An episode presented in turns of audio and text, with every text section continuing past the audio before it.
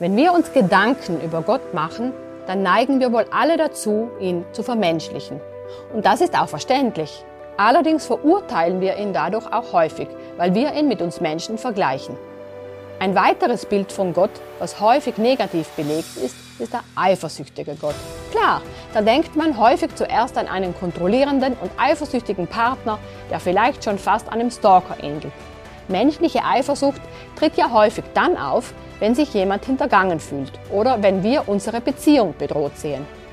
Gilt das auch für Gott?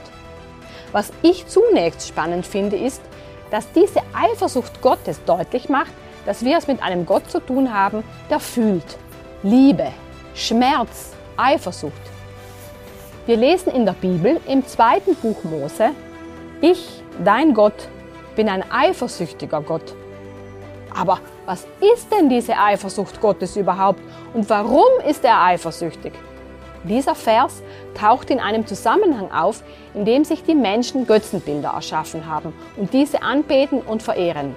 Wenn es Gott nun wirklich gibt, dann würde er aber diese Anbetung und Verehrung verdienen, denn dann ist er unser Schöpfer. Daraus folgt dann aber auch, dass Gott eifersüchtig ist, weil die Menschen anderen, also in diesem Fall den Götzen, etwas geben, was ihm allein zusteht. In unsere Zeit übertragen, wenn ein anderer Mann mit mir flirtet, dann wird mein Ehemann wohl eifersüchtig werden. Warum? Als mein Mann hat nur er das Recht, mit mir zu flirten. Und lasse ich mich womöglich auf das Flirten des anderen ein, dann enthalte ich meinem eigenen Mann etwas vor, was nur ihm zusteht.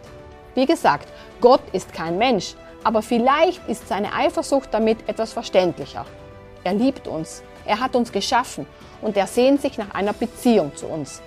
Dafür hat er alles gegeben, einschließlich sich selbst. Und zwar durch Jesus, der am Kreuz für uns starb, damit diese Trennung zwischen Gott und uns aufgehoben werden kann. Warum?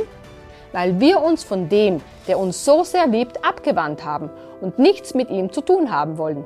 Wenn du mehr darüber erfahren möchtest, dann melde dich einfach bei uns. Du kannst kostenlos eine gut verständliche Bibel erhalten oder dich für einen Bibelkurs anmelden, den gerne einer unserer Mitarbeiter mit dir persönlich oder online durchführt.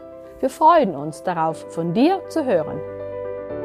Vielen Dank, dass du dir den My Input Impuls angehört hast. Wenn du mehr wissen willst, geh auf unsere Website myinput.it oder folge uns auf YouTube, Facebook und Instagram.